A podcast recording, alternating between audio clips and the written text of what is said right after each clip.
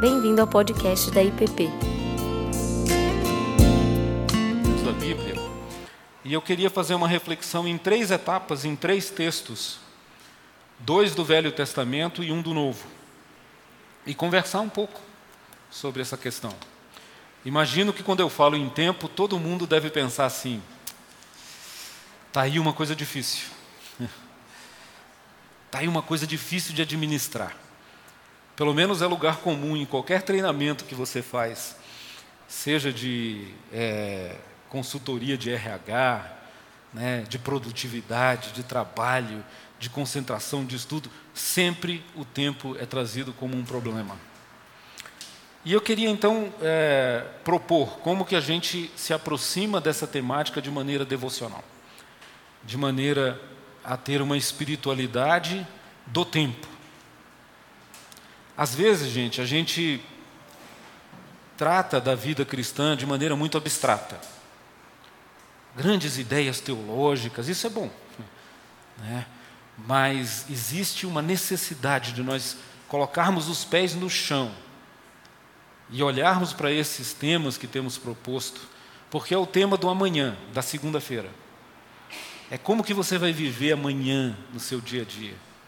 Como que você vai é, permitir a presença de Deus num mundo em que o tempo é uma cobrança, num mundo que exige de você performance, resultado, e você o tempo inteiro está sendo pressionado.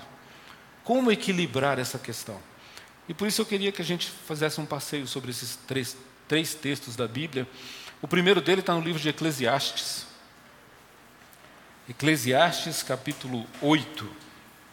Eu sei que vocês pensaram que eu ia para o capítulo 3. é lógico que esse é o capítulo Há tempo para todo propósito debaixo dos céus. Né? Mas eu queria chamar a atenção nessa nossa meditação para alguns aspectos que muitas vezes não paramos para pensar. Então, essa, essa aula vai ser dividida em três subtemas: né? a dádiva do tempo, e o primeiro tempo é o tempo como esse carrasco que nos devora. Capítulo 8, a partir do verso 6 ao verso 8. Eclesiastes 8, de 6 a 8. Vamos então ler a palavra. Eclesiastes 8, de 6 a 8. Vejam como o sábio se aproxima desse tema e diz assim: porque para todo o propósito há tempo e modo, porquanto é grande o mal que pesa sobre o homem. Porque este não sabe o que há de suceder, e como há de ser, ninguém há que lhe o declare.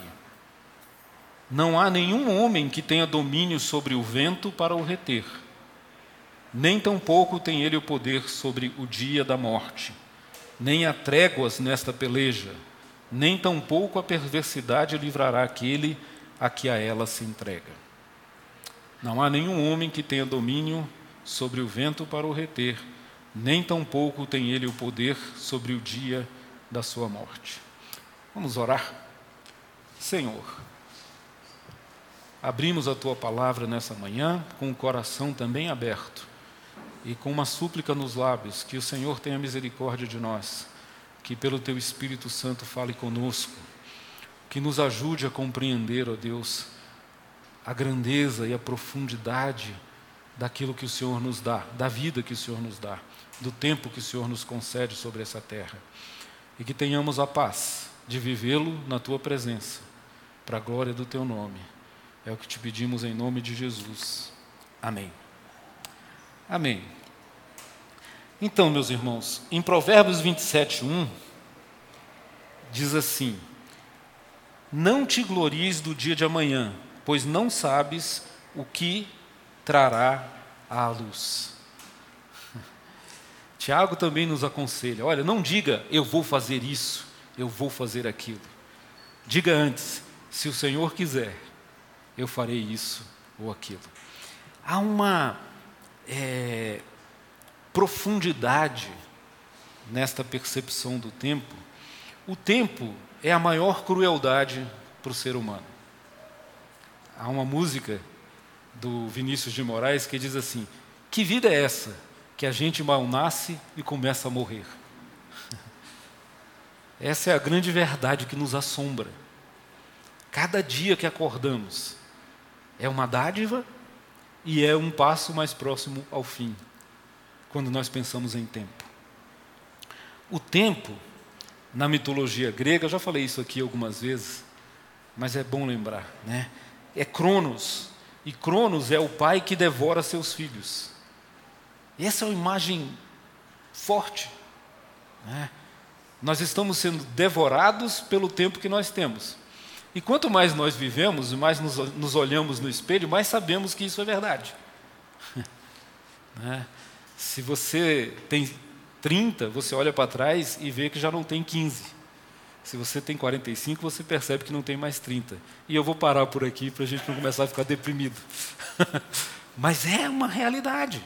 Agora, nós olhamos essas coisas com a percepção correta da vida e do que Deus tem nos dado, ou vamos olhá-las com a depressão de que, ó, que fazer? Então, Cronos é essa ideia de que está nos devorando. O tempo é a nossa maior crueldade. E nós, seres humanos, inventamos ou pioramos a ideia do tempo quando nós começamos a marcá-lo. Quando inventamos o relógio, nós fomos como aquele cientista louco que inventa uma armadilha né, e que se emaranha nas suas próprias engrenagens. Foi uma armadilha que nós mesmos construímos para nós. De repente, tudo se torna urgente. De repente a vida fica curta. E a gente começa a trabalhar, meus irmãos e minhas irmãs, com uma ideia equivocada sobre o tempo. Na verdade, e agora vou fazer um trocadilho, nós criamos mentiras para justificar a nossa forma de viver. Nós criamos mentiras sobre o tempo. Quer ver uma que é comum e que eu acho que todos nós já dissemos alguma vez na vida? sem parar para pensar. É, é assim: ah, quem me dera que o dia tivesse 48 horas. Quem nunca pensou isso? É. Não? Então temos uma que nunca pensou. É. Mas é um pensamento comum, Ana. As pessoas sempre terminam dizendo: puxa, eu precisava de mais duas horas, eu precisava de mais três horas. Puxa, esse dia podia ter 48 horas. É. E o que a gente não para para pensar é que quando a gente faz esse tipo de afirmação, ela nos apresenta um problema muito sério. Porque, de modo velado, nós temos fazendo uma crítica ao Criador. Porque se Deus fez o dia do tamanho que ele é, isso é bom, isso é adequado, isso é correto. Quando nós não temos tempo, não é porque Deus não nos deu tempo, é porque nós estamos utilizando o nosso tempo de maneira equivocada. E é nesse contexto que um coração devoto, como a gente tem dito, um coração inclinado para Deus, começa a perceber as sutilezas e os enganos desses discursos que nós criamos. Esse é um discurso que não leva em conta que Deus nos dá o suficiente. Agora, se nós temos as prioridades erradas, se nós usamos o que Deus nos dá de maneira equivocada, isso não é um problema do que Deus nos deu, isso é um problema da nossa forma de usar. E de repente, é, o autor de Eclesiastes nos adverte, né, com advertências fortes, né? Ele diz assim, no versículo 6: Para todo propósito há tempo e há modo. E se você for ao capítulo 3, mais conhecido o texto né, de Eclesiastes, há tempo para todo propósito debaixo do céu: tempo para nascer, tempo para morrer, tempo para amar, tempo para aborrecer, tempo para falar, tempo para calar, e o sábio continua com a sua lista interminável. E a gente precisa se aproximar da palavra com a percepção de que ela tem algo a nos dizer. Meu irmão, há tempo para todo propósito. Essa é uma, é uma afirmação bíblica. Como nós vamos lidar com ela? Porque ou a gente se amolda, né, a gente se adequa ao princípio bíblico, ou nós somos devorados por Cronos. Outra invenção, outra mentira que a gente conta, né? É, há coisas urgentes que não podem ser adiadas.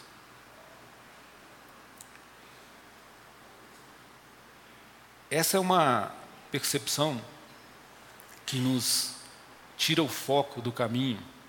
E há uma, uma relação entre duas palavras que é muito importante você ter quando você pensa em tempo. É o urgente e o importante. Nem sempre o urgente é o mais importante. E você precisa, porque alguém já disse que o tempo é como um armário. Todos nós ganhamos um armário do mesmo tamanho. Né? E você precisa saber o que você coloca, o que você deixa dentro do seu armário e o que você retira e joga fora. Porque o armário é o mesmo. Então, é, o que é importante? O que gera vida? O que gera relacionamentos profundos? O que mantém a sua família de pé? O que mantém a sua mente sã? Isso são coisas importantes. E aí você precisa ter discernimento. Eu não vou fazer uma lista para vocês. Nós já passamos desse tempo. Nós estamos falando de coisas mais maduras. Estou dizendo o seguinte: você precisa ter o discernimento de olhar para o seu armário e tirar dali o que é supérfluo, o que é coisa velha que já passou. Jogar fora. E deixar no armário do seu tempo as coisas importantes. Jesus resume isso da seguinte forma: buscai primeiro o reino de Deus Veja, quando ele diz buscai primeiro, ele está te dando um senso de prioridade. E a vida é feita de prioridades. O que é mais importante? E eu sei, por isso eu não faço listas, que dependendo da fase da vida que você está, você vai ter algumas prioridades que são necessárias. Eu não estou criticando você de estar tá buscando coisas. Eu só estou dizendo que não faça isso de maneira automática, sem pensar.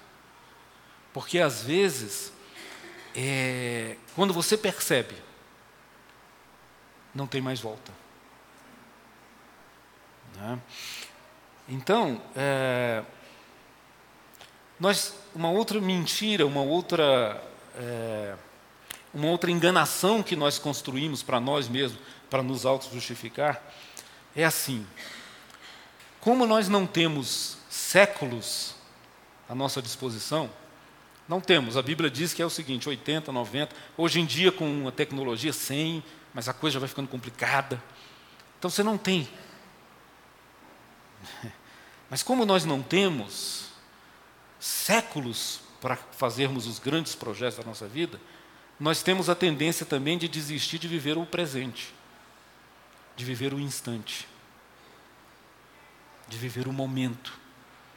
E a Bíblia nos chama a encarnação de Cristo, Jesus se fazendo homem sobre essa terra, nos chama a olhar para o tempo agora.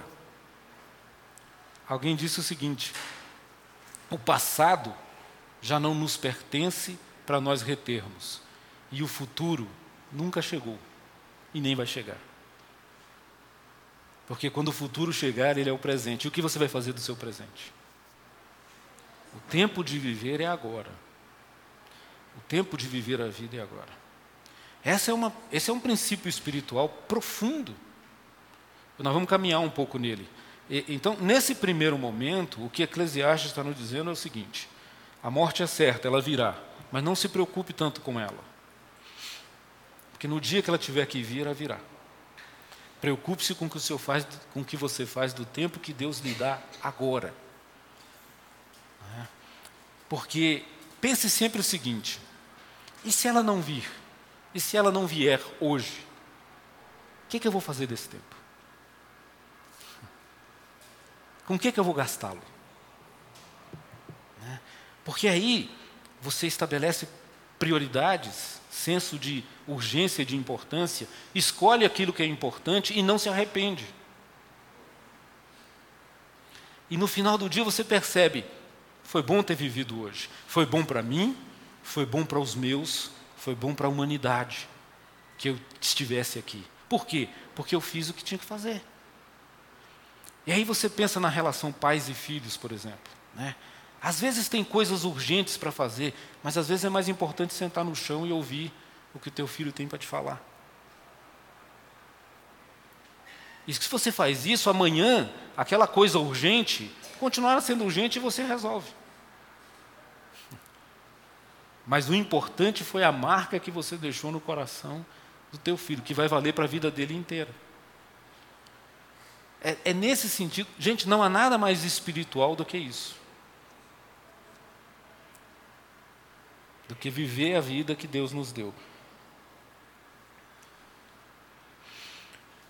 Então, às vezes, essa urgência é a nossa desculpa para a gente não investir nas coisas importantes da vida. Às vezes, porque nós temos medo.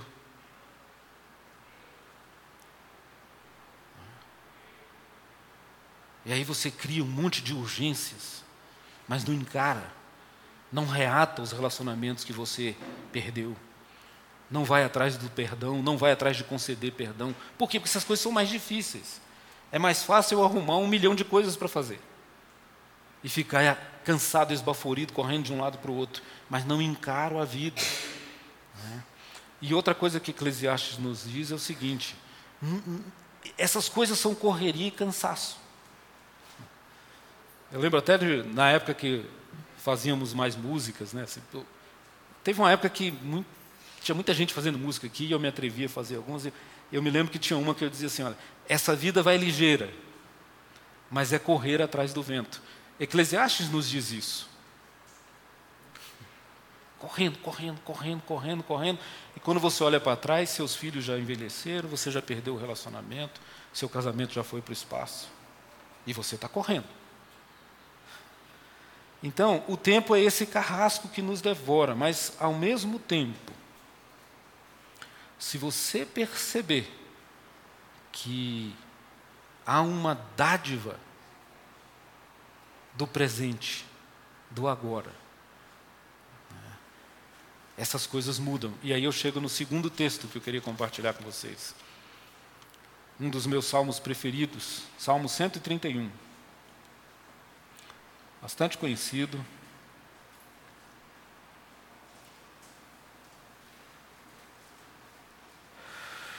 Salmo 131. Ele é um salmo bem pequeno, então a gente pode ler, são três versículos só. E diz assim: Senhor, não é soberbo o meu coração nem altivo o meu olhar.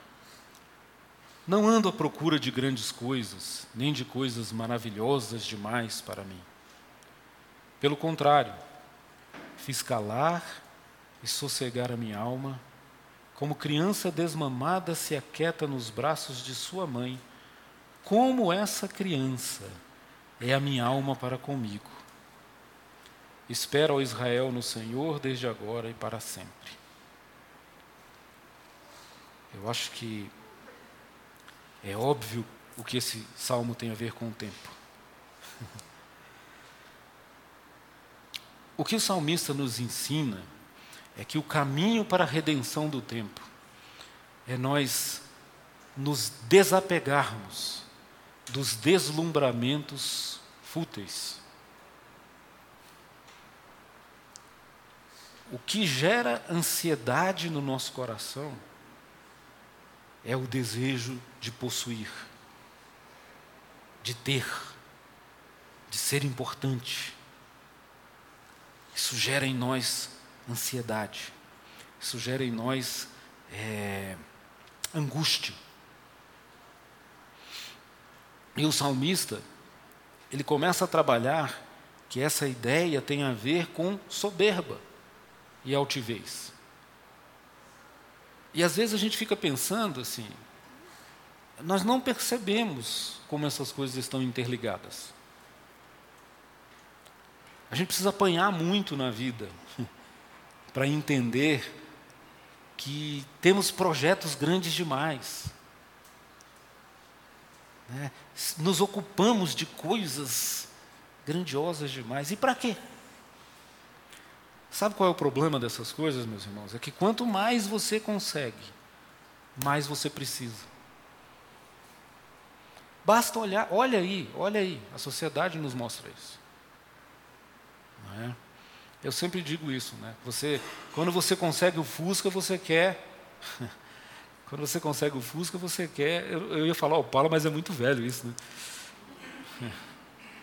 Você quer o Honda Civic. Quando você tem um Honda Civic, você quer a Ferrari. Quando você quer, tem a Ferrari, você quer Lamborghini de ouro. E quando você tem Lamborghini de ouro, você precisa de um iate de 200 pés. Quando você tem um iate de 200 pés, você quer ir à lua. Quando você consegue comer arroz e feijão, você daqui, essa sequência, daqui a pouco tem gente comendo pó de ouro. Não tem fim. É correr atrás do vento, é angústia.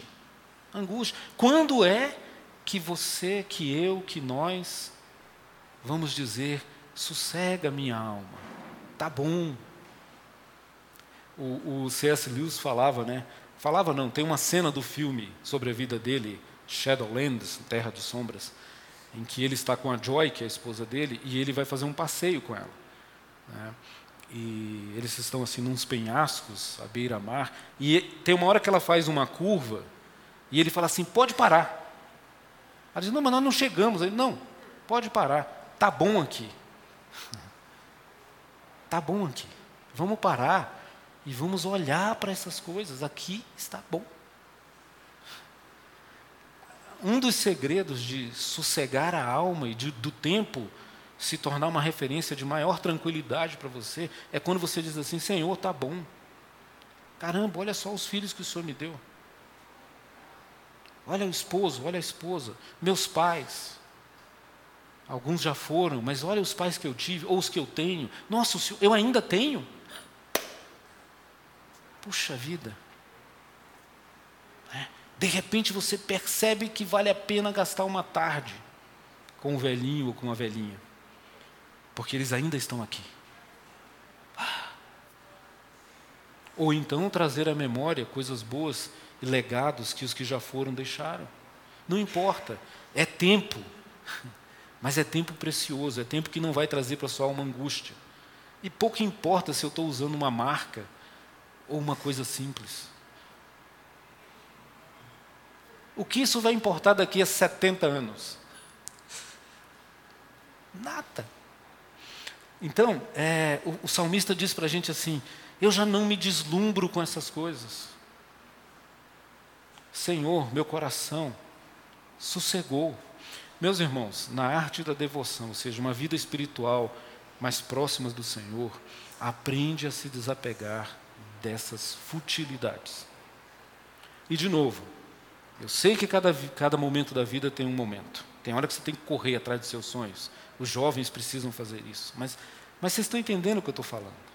É não perder a consciência do que é importante para não perder isso na trajetória da vida. Não é soberbo nem altivo o meu coração.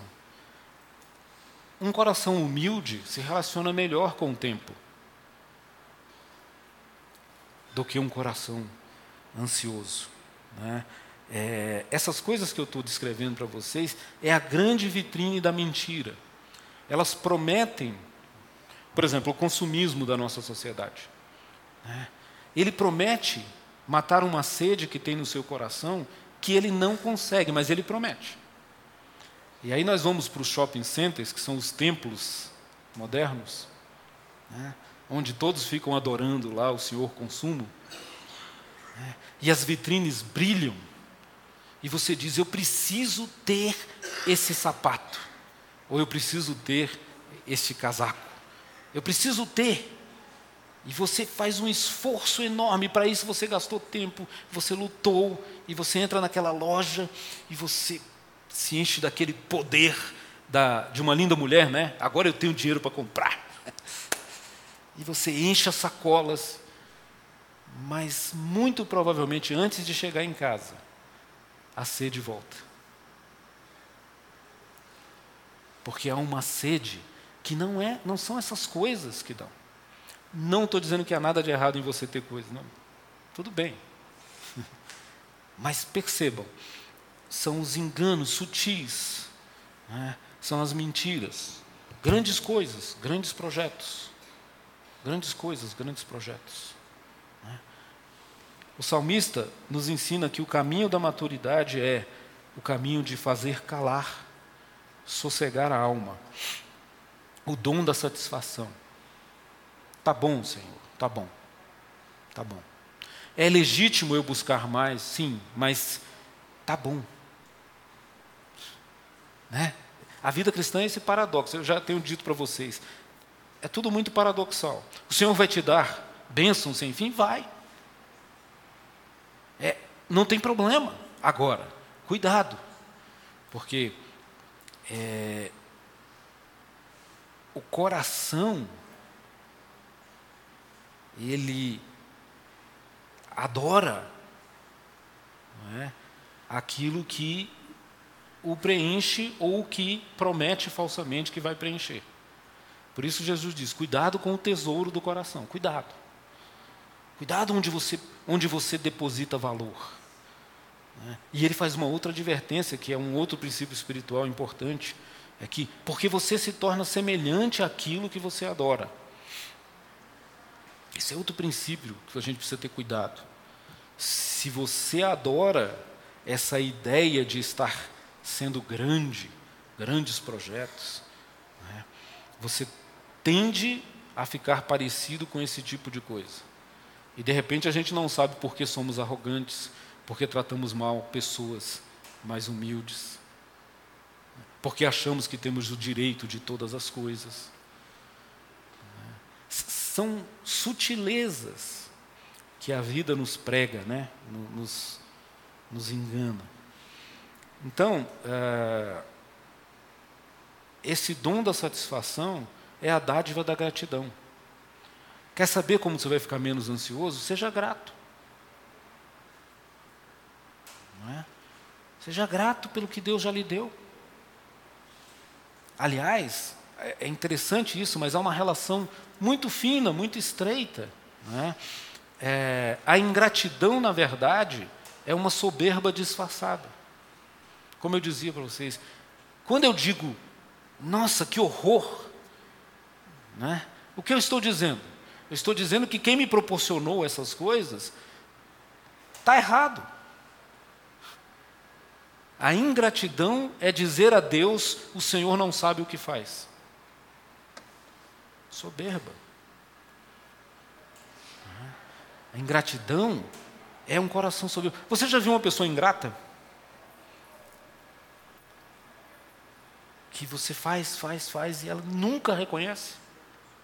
O que é isso? Arrogância.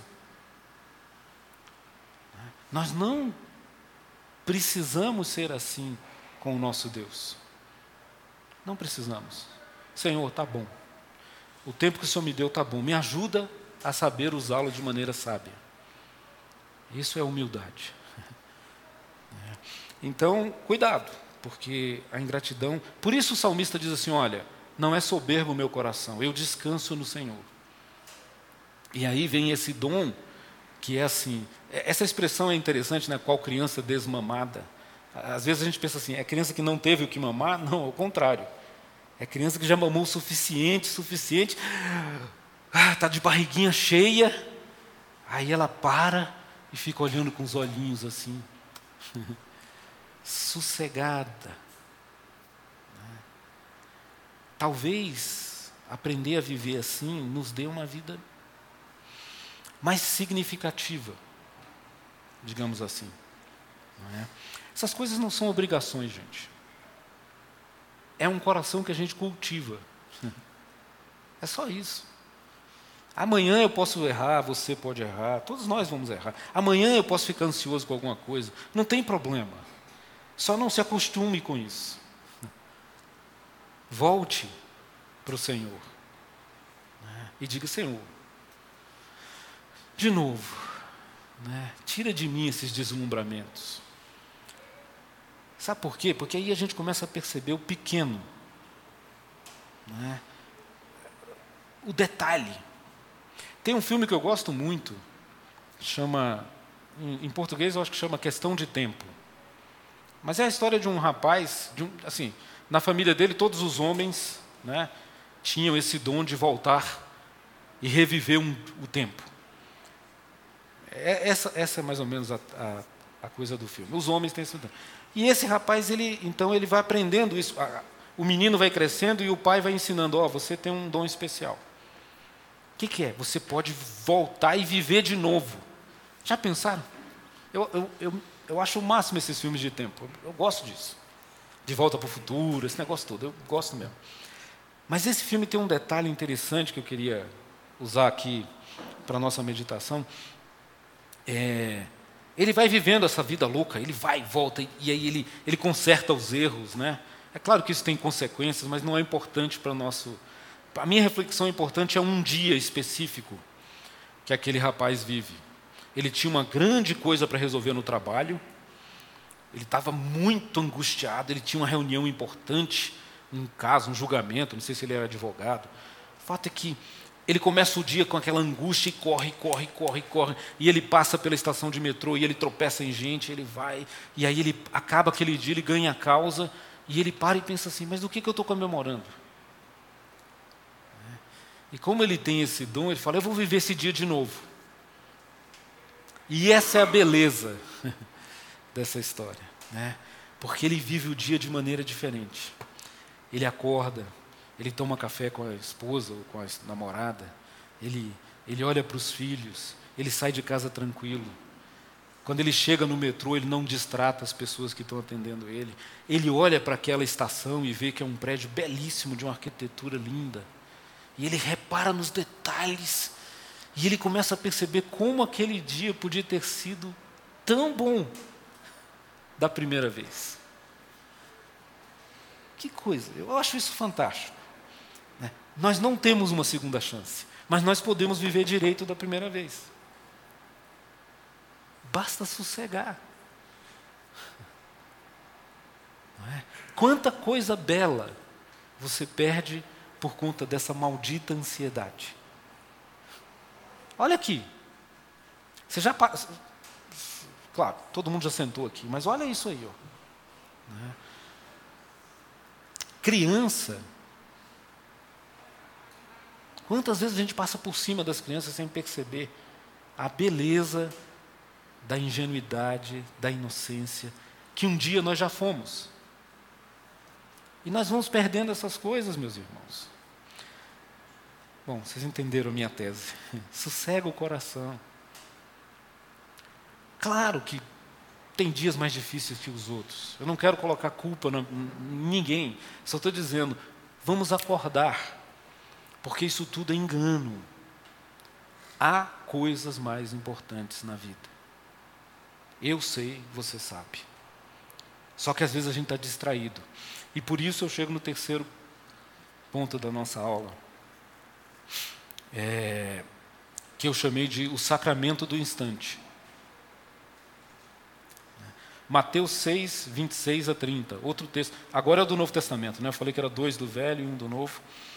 Mateus 6, 26 a 30. Esse, texto talvez seja o mais, ou um dos mais famosos, conhecidos. Todo mundo ama esse texto, né? Vamos para o 25, eu falei 26, mas vamos no 25, né?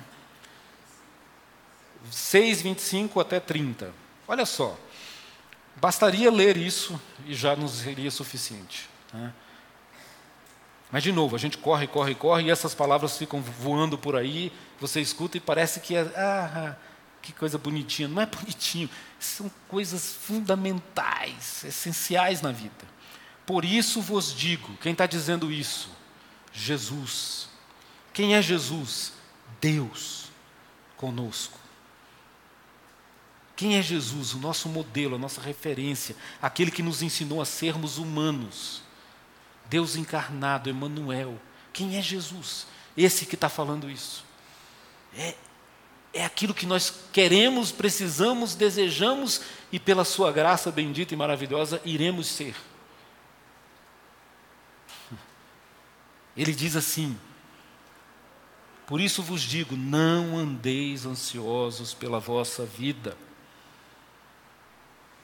quanto ao que haveis de comer ou beber, nem pelo vosso corpo, quanto ao que haveis de viver, de vestir. Não é a vida mais do que alimento e o corpo mais do que vestes? A lógica de Jesus ela é perfeita e irrefutável. Você não é mais do que essas coisas. Você, o corpo que Deus lhe deu não é o suficiente, não é mais do que o que você veste. Então, por que essa ansiedade? De ter a roupa que o fulaninho usa na propaganda da TV e me matar de trabalhar por isso. Né? Jesus diz: não tem lógica nessas coisas. E mais, o Pai vai cobrir você. Você não vai ficar nu. Você não vai ficar desprotegido. O Pai cuida. E ele diz assim: não é, essas coisas não são menores do que a vida. E aí vem o princípio que eu queria deixar para vocês. Né? A ansiedade do tempo é a ansiedade dessas coisas, mas elas são periféricas. Nós devíamos estar ansiosos é pela presença de Deus no nosso coração.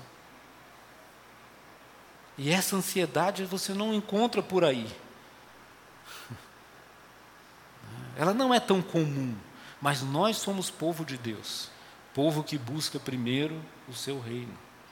Então nós precisamos caminhar nessa direção, meus irmãos. E o conselho de Jesus é: observai. Para, olha, veja, observe. Observar implica parar e voltar a atenção a. É isso que eu digo. O Satanás, o nosso inimigo, o diabo, as forças do mal, todo esse contexto de um mundo caído, é sutil. Ele faz as coisas ficarem muito rápidas. Lembra que, é, é, aqueles filmes quando você, os carros estão passando na cidade, aí acelera, a lente acelera, né? É muito comum. Aí fica, você fica. Ontem na NBA estava passando assim, né? E os carros ficam só vê as luzinhas. E aí você não sabe mais o que está vendo. É carro, é onde, é o que, que é. Essa tática de acelerar é uma tática para nos enganar.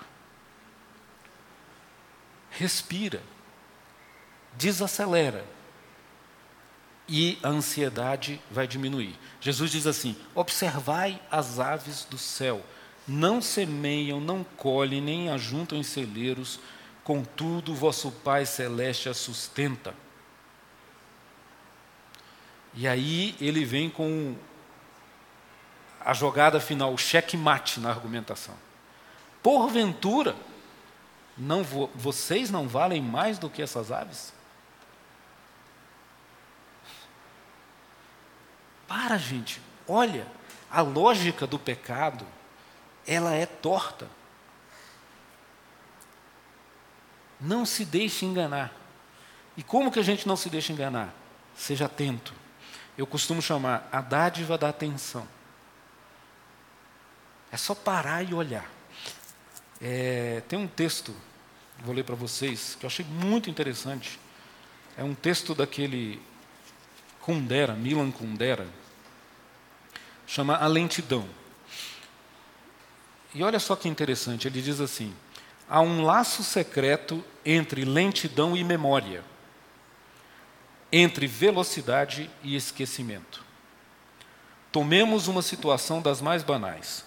Um homem caminha pela estrada. Por instantes, procura recordar-se de alguma coisa, que, no entanto, lhe escapa. Então, instintivamente, diminui o passo. Na matemática existencial, esta experiência assume a forma de duas equações elementares. O grau de lentidão é diretamente proporcional à intensidade da memória, e o grau de velocidade diretamente proporcional a intensidade de esquecimento. Quanto mais você corre, menos você se lembra das coisas. Aplicando aqui no nosso contexto. Quanto mais você se agita com a vida, mais você se esquece das bênçãos de Deus. Pare. Por isso a vida devocional é tão importante. Por isso você tem que ter uma hora, você tem que ter um, momento para parar e pensar em Deus. E aí Deus vai colocar as coisas em perspectiva. Percebe? Não é porque é obrigado, você tem que ler a Bíblia todo dia, senão você é um pecador. Não é. É porque quando você para e escuta Deus, Ele diz: Vamos colocar as coisas nos seus devidos lugares? Olha o que eu já te dei. E ele fala: Meu filho, olha essas coisas. Você não acha que eu estou cuidando de você? Né? Então, guardem essa, essa equação. Quanto mais agitados, pior a nossa memória. Quanto mais sossegados nas mãos do Pai, mais Ele nos fará recordar das grandes bênçãos que Ele dá.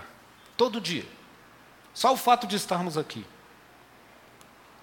vivos, respirando, com vida. Né? E ele vai dizer a mesma coisa sobre o vestuário, sobre Salomão, em toda a sua glória. Vocês conhecem o texto.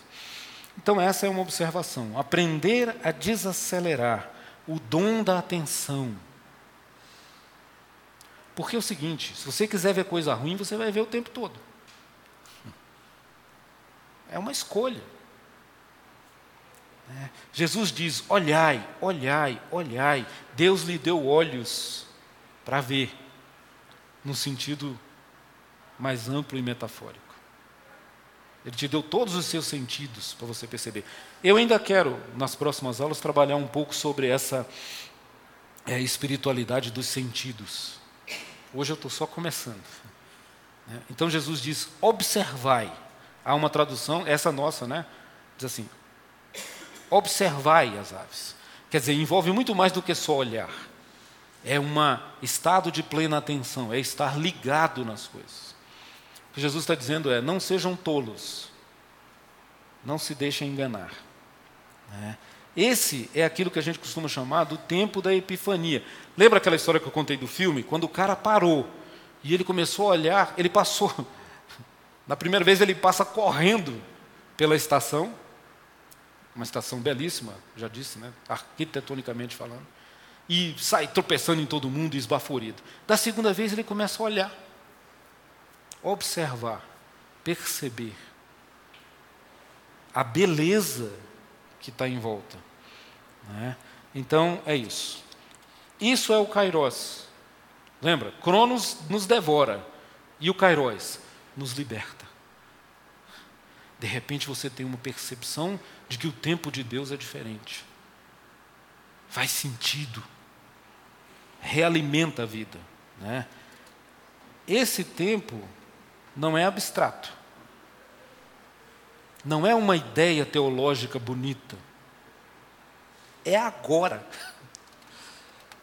Né? É, eu lembro que o, o, Rick Watts falava sempre assim: quando você, eu gosto muito de caminhar, né? Quando você sai para caminhar ou para correr, quem gosta de correr, ou para fazer qualquer coisa, né? perceba o que está acontecendo. O vento que bate no seu rosto, os cheiros que as árvores e as flores trazem né? o sol que esquenta a pele, ou a sombra de uma árvore. Perceba essas coisas, gente. Deus que deu. Esse é o mundo do nosso Pai. E Ele nos dá. Mas agora, não é lembrança nem projeção, é o tempo presente, o tempo mais concreto, o tempo da vida. Né?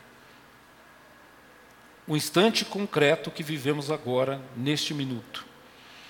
Existe um, um padre da República Dominicana chamado Perim, Perrin, que ele tem uma frase muito bonita, eu transcrevi aqui e vou ler para vocês. Não há nada mais parecido com a eternidade do que o instante. Bacana isso, né? Eu tava, quando eu li essa frase, eu fiquei pensando em algumas coisas. Né? É, sabe aquele momento que você percebe? É. Né? O Rubem tem uma expressão legal, ele diz assim: passou um anjo. E a gente sentiu as asas dele. Assim, eu não peguei, passou, mas eu percebi. O Rubens chama de passou um ano. Eu estou falando, eu estou chamando isso assim. Esse é um momento parecido com a eternidade. O César diz, é aquela saudade de coisas que eu nunca vi. E de repente eu, eu senti. Alguém já sentiu isso aqui? Ou eu estou falando. Isso é uma percepção humana, gente. Entendeu? Né, o, padre lá da República Dominicana falou isso, mas isso todos nós já passamos. É, é aquela noite que você passou a noite inteira com, a, com os amigos e tal e tal, mas na hora que você chegou na porta de casa, fala assim: dá para sentar no meio-fio mais cinco minutos? E aí aquele é o momento eterno. É a hora que a lágrima corre, que seu amigo diz: Eu estou com você. Pô, eu brinquei, eu zoei, eu... mas naquele momento, né, para os apaixonados, é aquele primeiro beijo que diz assim: É esse. Só para ficar mais poético. Mas é isso. Nós somos humanos por causa dessas coisas. E isso é dom de Deus. Por isso eu digo, a nossa espiritualidade, ela não poderia ser mais concreta do que nesses momentos. Não há nada mais parecido com a eternidade do que o instante. Quando você percebe, isso é kairos. E isso é mais importante do que qualquer urgência que você não tenha conseguido resolver. Porque amanhã, se a gente estiver aqui, a gente vai enfrentar essas urgências de novo. A fralda vai estar suja, vai ter que fazer compra, acabou a banana. Essas coisas são do dia a dia, faz parte. Mas esses momentos são um gostinho da eternidade. É como uma música, né, Angélica? Determinadas músicas que batem no seu coração e você diz, ai, uh, ou algumas paisagens. A curva da estrada do C.S. Lewis, entendeu? Né? Um lago chileno azul com a montanha, com um vulcão. Coisas que você vê na vida que você nem percebe. Sabe o que é isso? Graça. Tempo que Deus está te dando.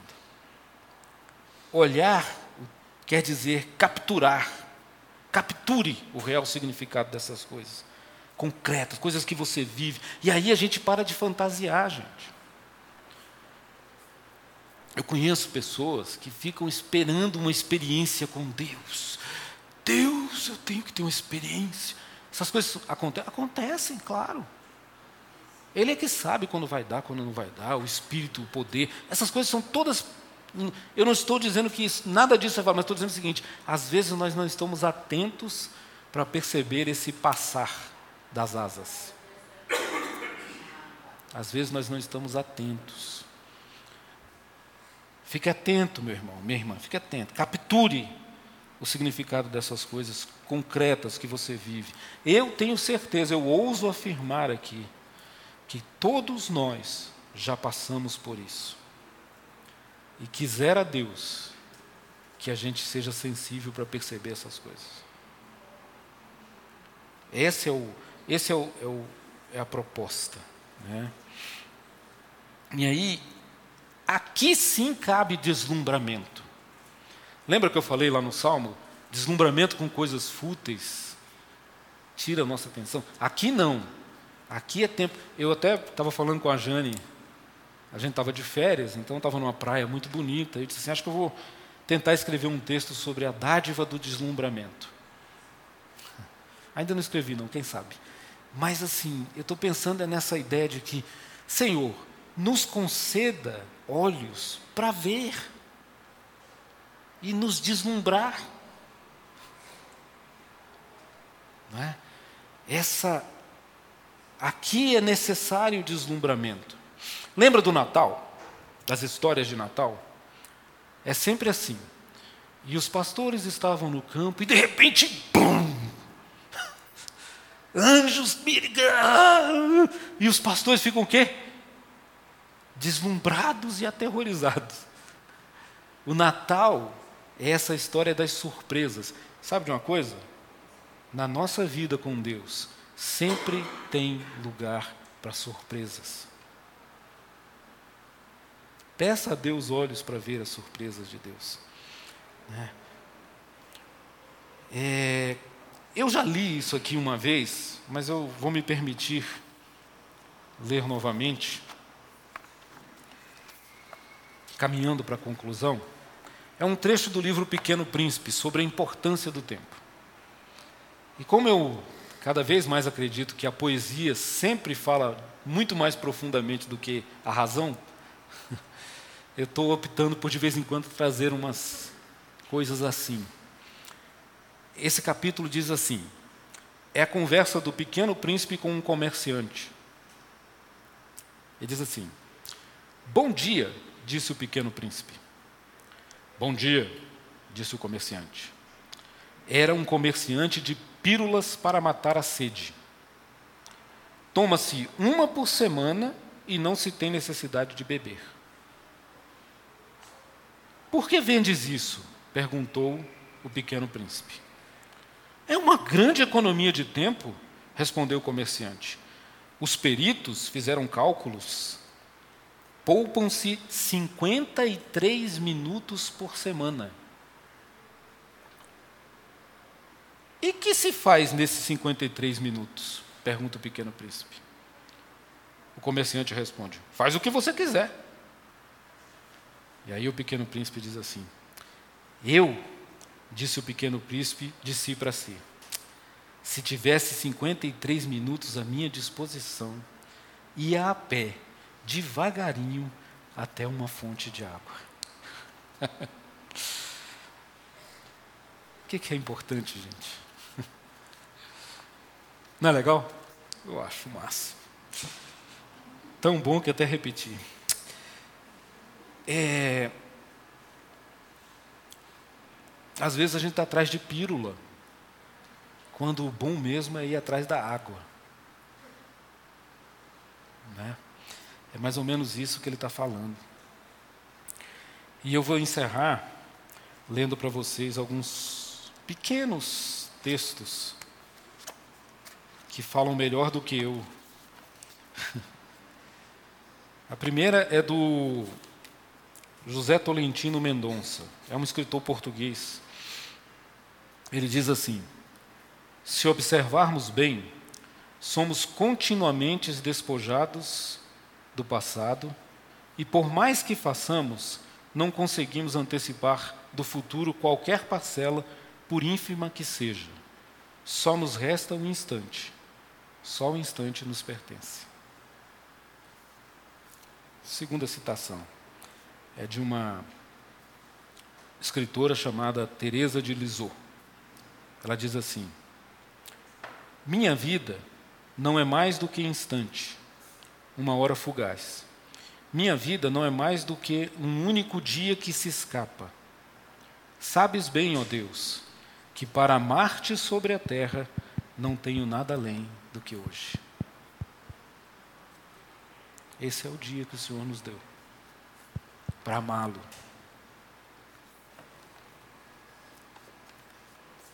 Então eu vou acabar com uma oração, também do Tolentino, que chama-se oração do tempo.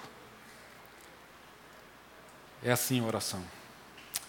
Senhor, de todas as perguntas com que tu me deixas, há uma que cresce dentro de mim. Que fazes do teu tempo? Sabes, percorro-me nas tarefas, nas voltas a dar, nesta e naquela responsabilidade, no imprevisto, e no meio disso tudo, confesso, o tempo da minha vida assemelha-se mais a uma fuga do que a uma sementeira. Hoje queria pedir-te, Senhor, que me desses a sabedoria de viver e de repartir o meu tempo. Ajuda-me a realizar o meu trabalho e o meu lazer, o meu esforço e a minha pausa, como tempos de dádiva e de encontro, como tempos que não sejam apenas tempo, mas circulação de vida, de entusiasmo, de criação e de afeto. Amém. A oração está feita. Alguém quer falar, gente? Temos um tempinho. Alguma coisa, alguma ideia? Veja como o tempo nos foi bastante suficiente. Alguém? Nada? Amém. Então, Deus abençoe. Podem descer mais cedo, mais tranquilos, peguem os filhinhos com calma. Ou agora vocês vão ter que esperar por eles. Obrigado pela atenção de vocês, que a gente tem essa percepção. Né? Deus nos dá. Como a gente lida com essas coisas é do coração. Mais aqui do que aqui. Né? Amém? Deus abençoe. Amém. Você acabou de ouvir o podcast da IPP. Para saber mais, acesse nossa página em www.ippdf.com.br.